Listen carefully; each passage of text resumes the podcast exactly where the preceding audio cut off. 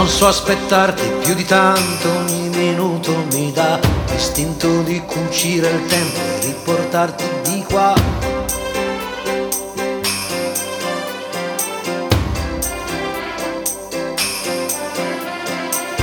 Un materasso di parole scritte apposta per te e ti direi spegni la luce che il cielo c'è. Non si vive uccide. Testa dura, testa di rapa, vorrei amarti anche qua, nel cesso di una discoteca, sopra il tavolo di un bar.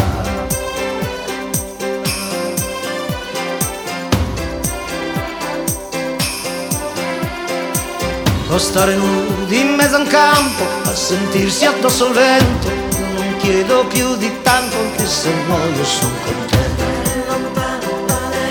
Non si vive mi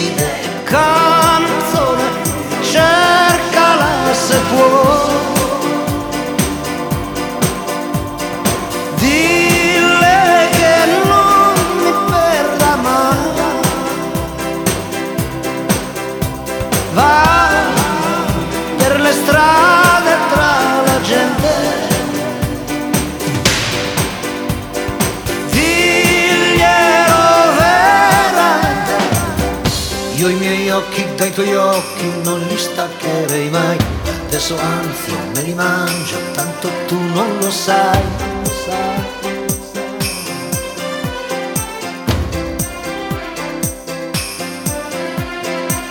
Occhi di mare senza scogli, il mare sbatte su di me, che ho sempre fatto solo sbagli, ma uno sbaglio poi cos'è?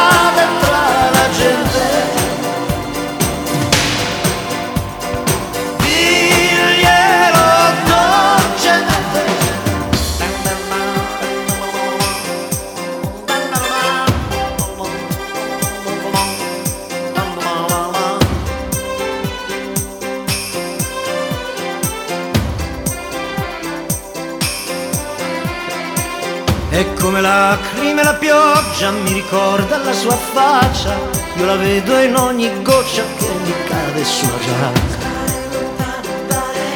Non si vive, mi uccide. Canzone,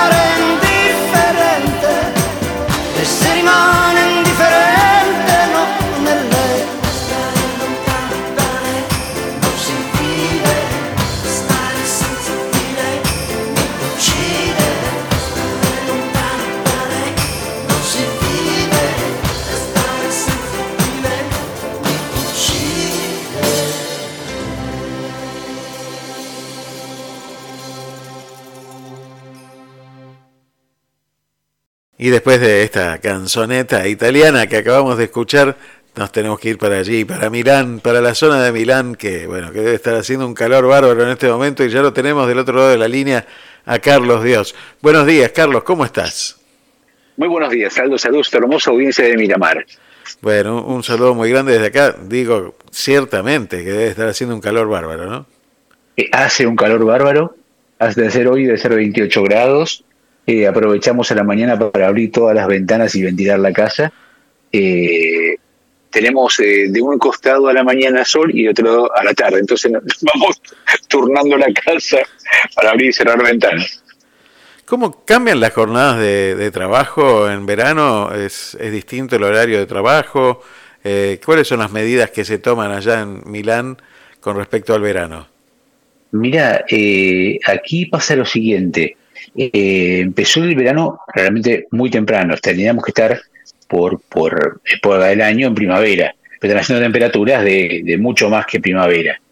en Milán no se para una institución de, Italia es el pranzo, es el almuerzo, que viene incluido con un descanso. Entre las 12, 12 y media y las 3 y media no encontrás a nadie en ningún lado, salvo en Milán.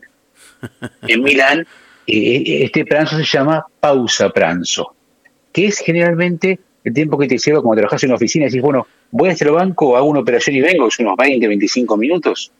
Bueno, a ese tiempo la gente sale, hay carros donde tienen comida, eh, sea pasta, sea ensalada, sea todo tipo de empanadas, tramesini, eh, panino ripieno, y la gente toma eso y eh, va comiendo mientras que va caminando. Son 20, 25 minutos y sigue trabajando hasta las 5, 5, 5 y media.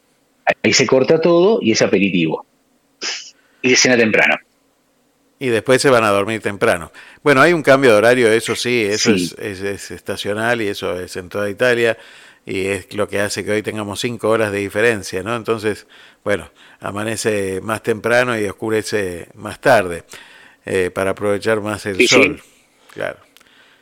Bueno, eso era un tiempo cuando, no hace mucho, yo era adolescente, eso pasaba en Argentina. A vos también lo recordarás, que había un tiempo justamente de verano y de invierno para ahorrar energía. Sí, lo que pasa es que eh, yo entiendo que en la Argentina debería haber varios usos horarios porque es muy distinto. Eh, son diferentes las regiones y entonces hay que hacer una política de Estado distinta. ¿no? Italia es como que permite estas cosas, o España también, Europa permite este, estos cambios de horario que favorecen casi a todos. Entonces, bueno, habría que, habría que estudiar por qué se dejó de hacer acá. Sí, seguro, de seguro que sí. Bueno, Carlos, contame algo que yo creo que a vos, eh, desde que te conozco, creo que tenés esa curiosidad de niño. Bueno, eso es algo muy típico de un periodista, algo muy típico también de un maestro, y, y lo tenés muy encarnizado, el tema del descubrimiento. Hoy hablábamos del descubrimiento, de esta, de esta inquietud que tenemos todos por descubrir eh, situaciones que nos cambian o que nos llenan el alma o que nos, nos transforman de alguna manera el alma. Eh, esto a vos te está pasando en forma superlativa en todo este tiempo, me parece. Eh, desde ya, absolutamente de acuerdo. Pero yo creo que es una actitud, no es dónde vas. ¿no? te, pongo, te pongo un ejemplo. hace muchísimos años, en la época de, de la Plata Dulce, 79-80, cuando esos tiempos en que Argentina pasamos de ricos a pobres en 10 minutos eh, y el mundo nos queda chicos. Eh, todo el mundo se iba en ese momento que la gran BD tecnológica era los televisores en color. Y la gente se iba a Miami y se venía con dos y tres televisores color, que en ese momento eran mucho más voluminosos que lo que son ahora. Eh, y, se podía económicamente, no, no era algo por, por el cambio de ese momento, que fue circunstancial como casi toda la Argentina, se podía ir perfectamente.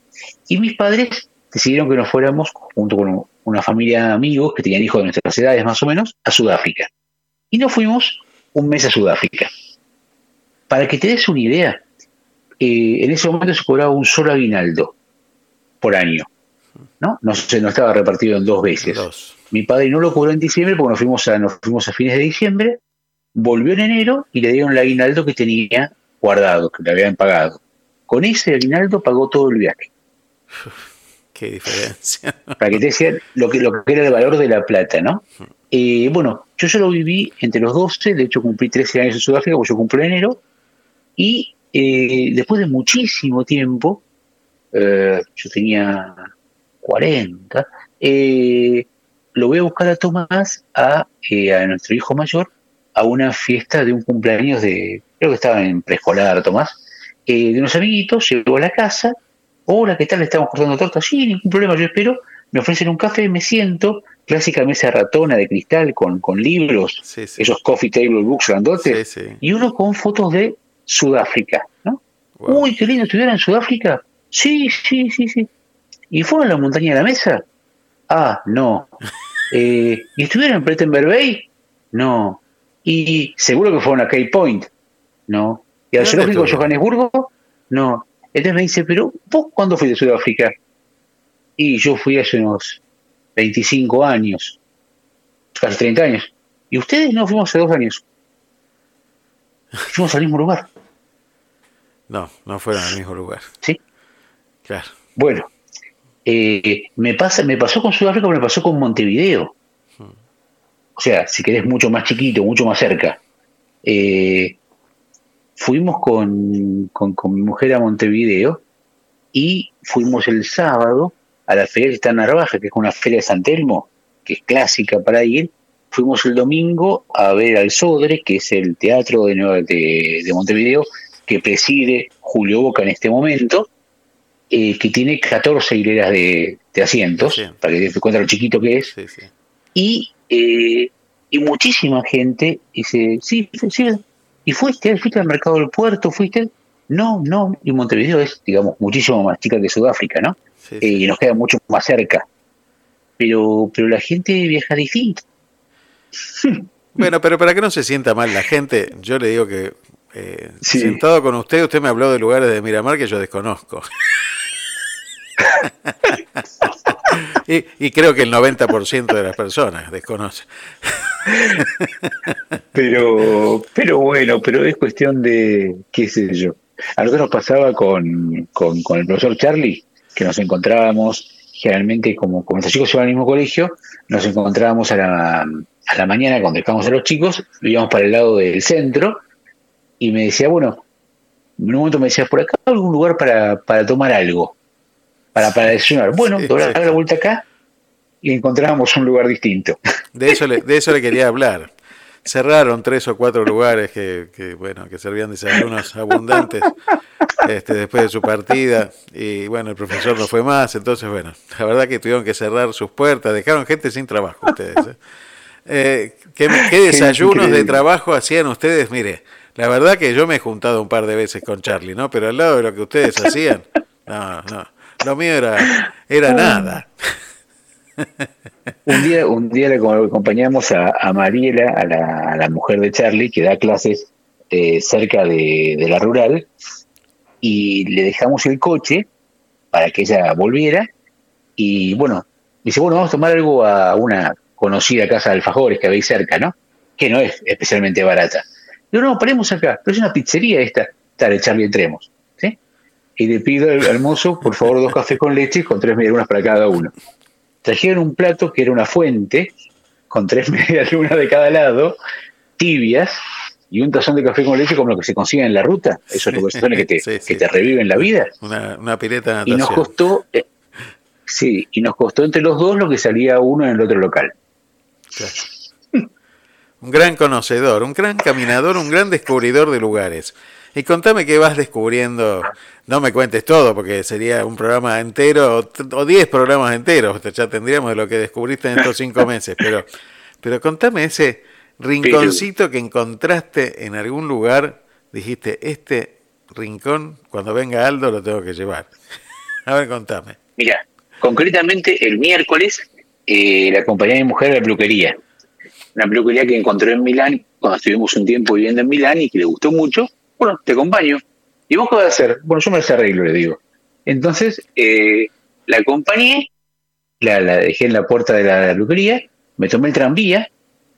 En Milán hay 17 líneas de tranvías. Wow. Me tomé el tranvía y me fui a una casa argentina, una confitería chiquitita, tiene tres mesas, eh, donde tiene Natalia, y que vine a verla, a saludarla, y me dice, ¿querés un café?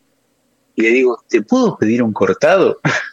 y me dice, sí, no hay problema. Acá en Italia no existe el cortado. Cortado vas a quedar vos y seguís pidiendo esas porquerías. pero, pero un lugar, una chica que hace que, que está hace siete años en, en Italia que aprendió desde muy chiquita, trabajó cuando uno empieza, empieza la facultad y que sea sus primeros pesos, y trabaja de lo que consigue, ¿no? De lo que, de lo que uno desea, ¿no? Sí, sí, sí. Y por la vuelta del destino le tocó trabajar en, eh, en panaderías, no en el laboratorio como ellos llaman, que es la cocina, sino en la parte de, de- de vender al público y caja, ¿no? Y trabajó mucho tiempo, después la vida lo llevó por otros lados y volvió a su primer amor y está haciendo eh, alfajores, conitos y medialunas y facturas eh, a la Argentina. Uh, ¿Y qué compraste?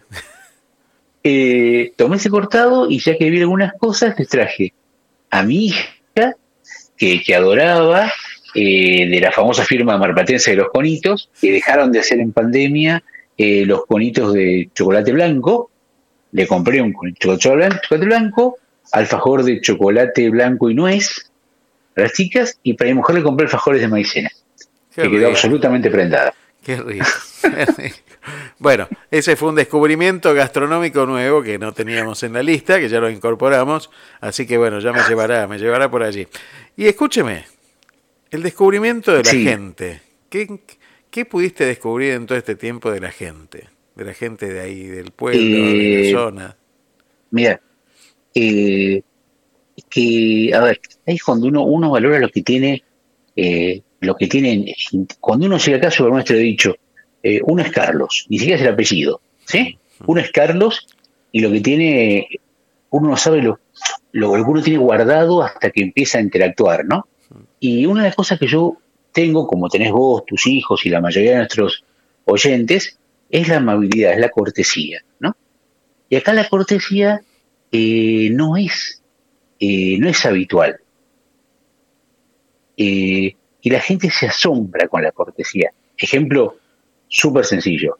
Estábamos con, con Elisa sentados en el, en el subte y entra una señora visiblemente embarazada y nos paramos con un resorte, ¿no?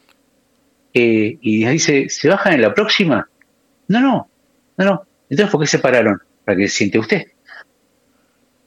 Y, pero, no, no, no se preocupen.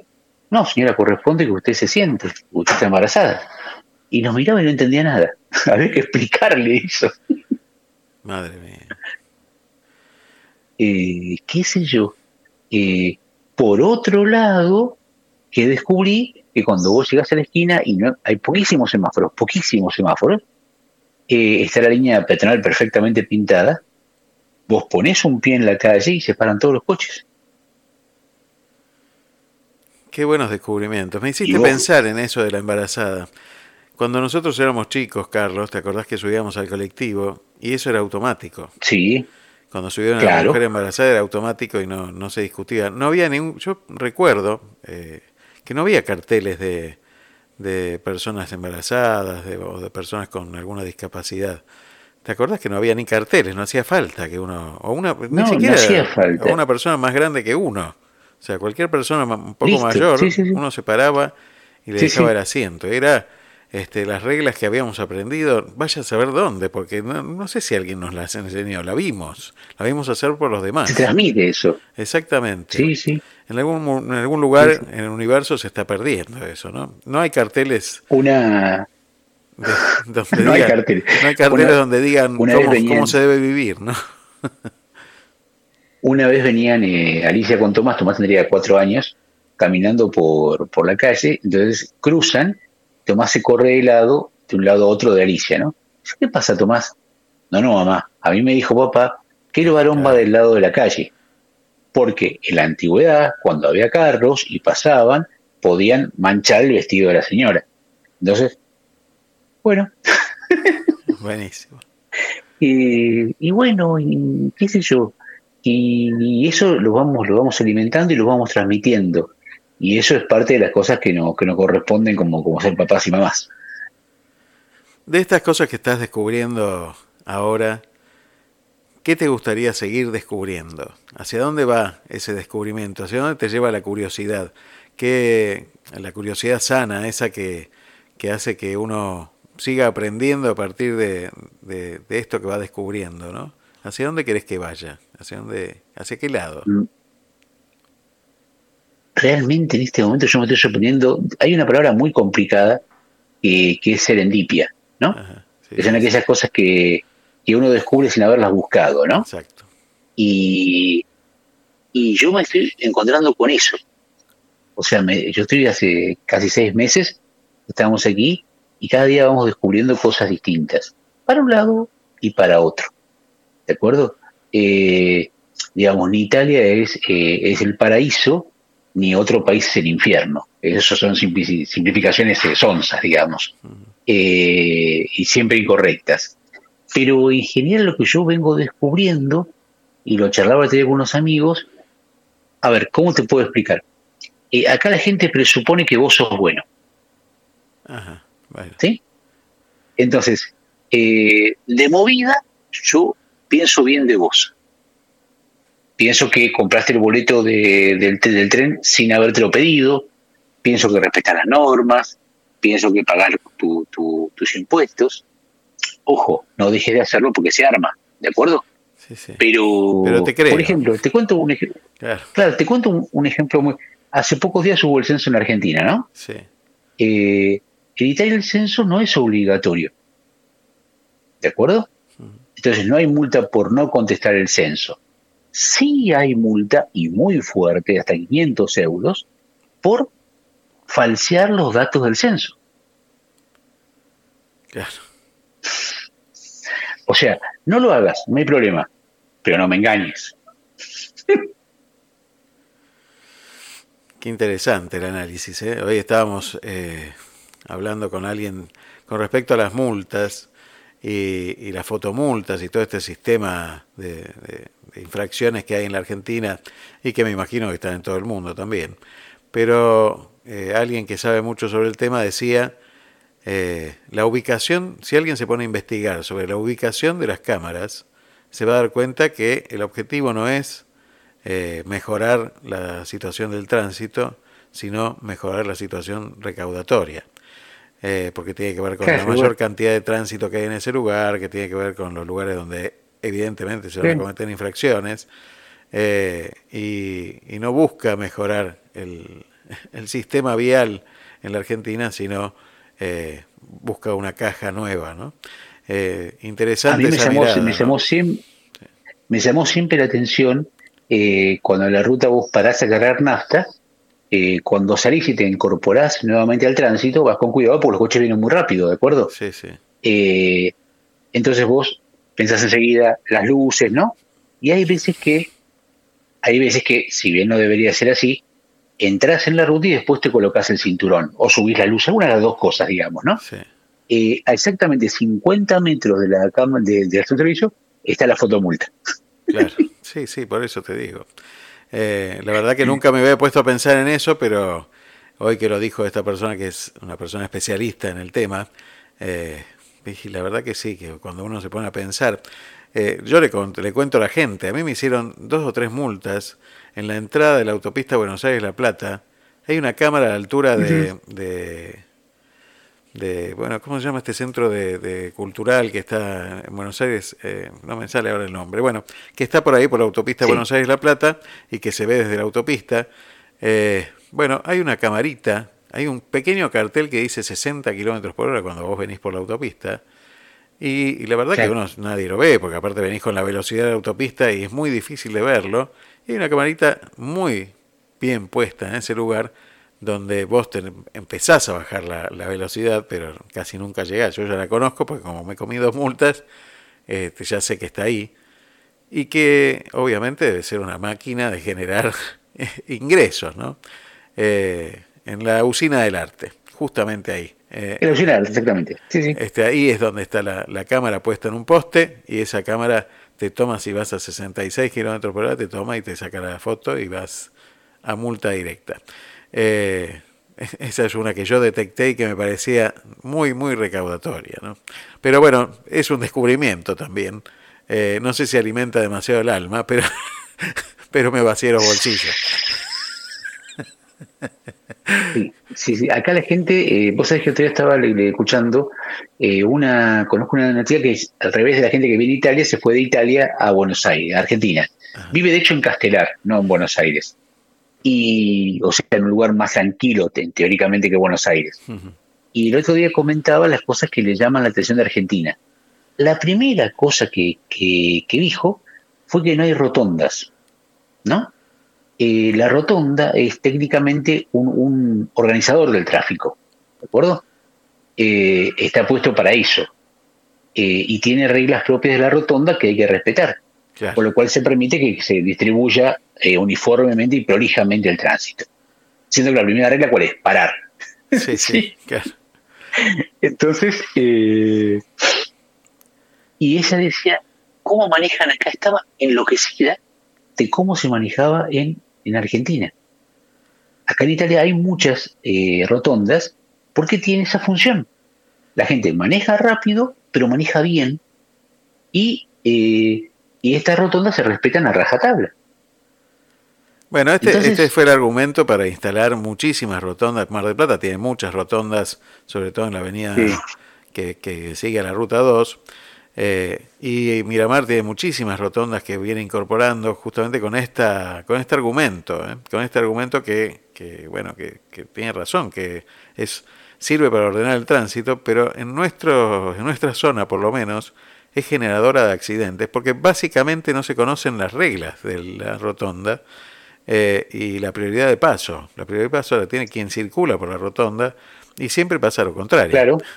siempre pasa lo contrario. En, en, en, Punta del Este hay muchas rotondas y históricamente todos los veranos eh, hay un choque de frente, siempre, siempre, siempre, entre un uruguayo y un argentino. Porque uno tiene un cartel que dice soy argentino en, el, en, el, parabrisas eh, y el, el uruguayo supone que, la, que, el coche que viene enfrente va a parar y el, argentino dice que para el otro, para que vaya a parar yo. Y pasa lo que pasa. Vos sabés, Carlos, que el otro día escuchaba, eh, hablaba, eh, Adrián Noriega entrevistó a un sociólogo que vive en Barcelona y explicaba, yo le hice una pregunta que tenía que ver con, con, la, con, bueno, con el censo y con la cantidad de inmigrantes argentinos que, que se fueron durante todo este tiempo. Y entonces me decía que era muy difícil eh, contar la cantidad de inmigrantes argentinos porque me dice, por ejemplo, en Barcelona hay 12.000 argentinos, pero hay 150.000 italianos nuevos.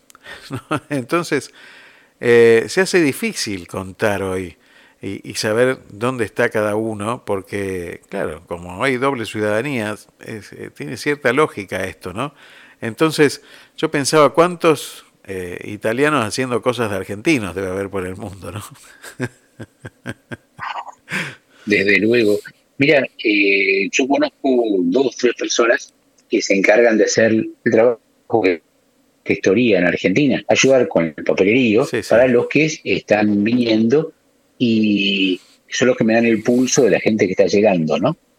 Eh, dicen que entre 100 y 200 personas se van por día de la por Argentina. Día, por día, sí, más de, más de un millón. Por día, por día, por día, por día. Eh, Desgraciadamente, por una cuestión absolutamente del momento, digo, de estos últimos años, no tenemos eh, la posibilidad de confiar de ojos cerrados de las estadísticas públicas, ¿no? Un poco por la pandemia y un poco por algún, algún error de material. Pero evidentemente uno lo que percibe es que cada vez hay más argentinos. Sí, sí, eh, De eh, uno, aparte uno reconoce muy rápidamente el acento argentino, lo diferencia de, de otro latinoamericano, un chileno, un ecuatoriano, un peruano, ¿sí? Eh, pero si bien hablamos español, el acento es completamente distinto. Y bueno, eso es muy... En España es enorme, enorme, enorme, enorme, enorme, enorme, la, la, la gente que se ha ido. Lo más divertido de eso, y te cuento un chisme, es que la gente dice, bueno, listo, seis idiomas, estamos salvados, ¿no? Y me contaba, me contaba una persona que fue con la mujer a comprarse una pollera. La mujer, ¿no? Sí. No, no nada complicado, ¿no? Buena, buena, quiero una pollera. ¿Qué? No, ¿Qué? No, no, ni, ni aclares. Pues usted quiere una falda. Sí, una pollera. No, no, una falda. No, no. No precisamente, una pollera no. Y así, bueno, y, y el ejemplo más, el ejemplo más, más tragicómico de esto fue en época de las privatizaciones, la primera privatización que hizo en Argentina fue la de teléfonos y fue concretamente Telefónica de España, que se transformó en Telefónica de Argentina, que es Telefónica. Entonces, eh, había entre, entre, lo que era el arco opositor en ese momento al gobierno, decían que venían a robarse la plata, las joyas de la abuela, toda una serie de cosas que se habían transformado, se habían dicho. Y eh, Rafael Nadal que es el presidente de Telefónica en ese momento de, España, llega a la Argentina para, para el acto formal y se le van encima a todos los periodistas. Y uno siempre ve, ¿no? Bueno, ustedes la plata, siempre opinando, no preguntando, bueno. Y el señor este como que se, se pone muy hondo, se acomoda la corbata y dice, pues que quede claro que aquí hemos venido a currar. Eso es la maravilla que tiene. Y él lo decía. Claro, por él lo decía y estaba orgullosísimo. Y la gente decía, ¿cómo está diciendo eso? Es maravilloso. qué bueno, qué bueno que es descubrir cada sábado que uno tiene un amigo con el que puede hablar y puede encontrar estas cosas que, que bueno, que aparte dan sentido del humor, que llenan el alma. Gracias, Carlos. Gracias por cada sábado y e ir descubriéndote un, sábado nuevo más. Eh, por favor, no se pierdan la oportunidad de descubrir cada día. Y como dice Robin Sharma, que es un, gran escritor, dice, no, no se pierdan las mejores, las mejores horas de su vida en la sala de espera de la vida.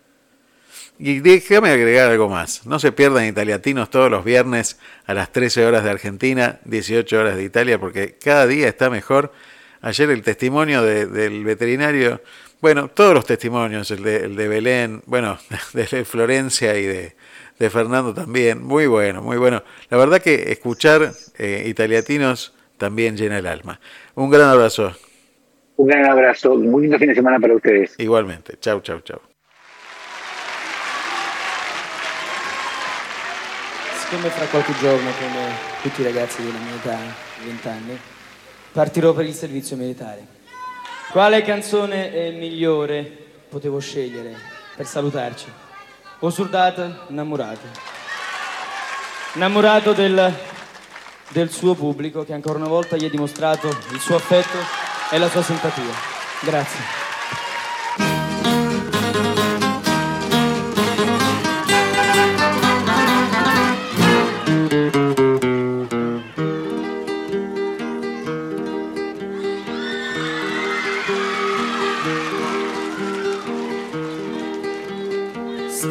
Stai lontano da sto cuore, a te vola con pensiero, niente voglia, niente spera che tenete sempre a fianco a me. Si sicuro che sta amore, come so sicuro te.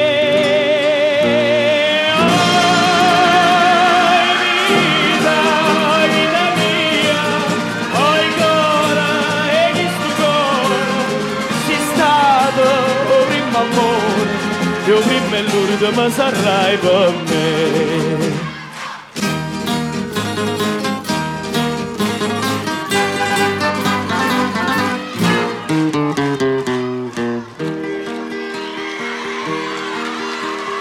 Quanta notte non ti vedo Non ti senti in tasti braccia quando vasi che sta faccia lunga stregna forte in braccio a me Μάσχεταν μας τους δουν Μα φάει κι άνιαρα ποτέ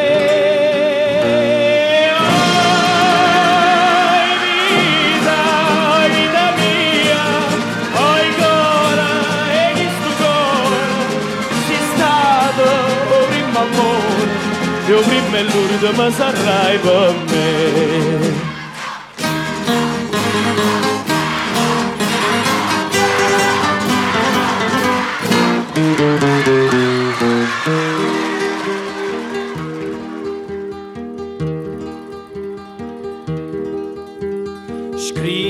sempre stai contenta.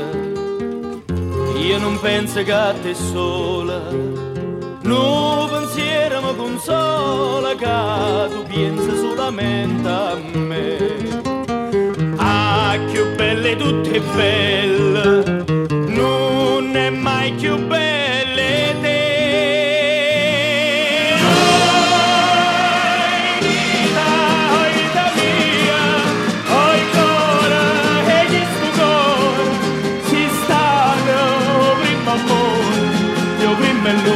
arrival.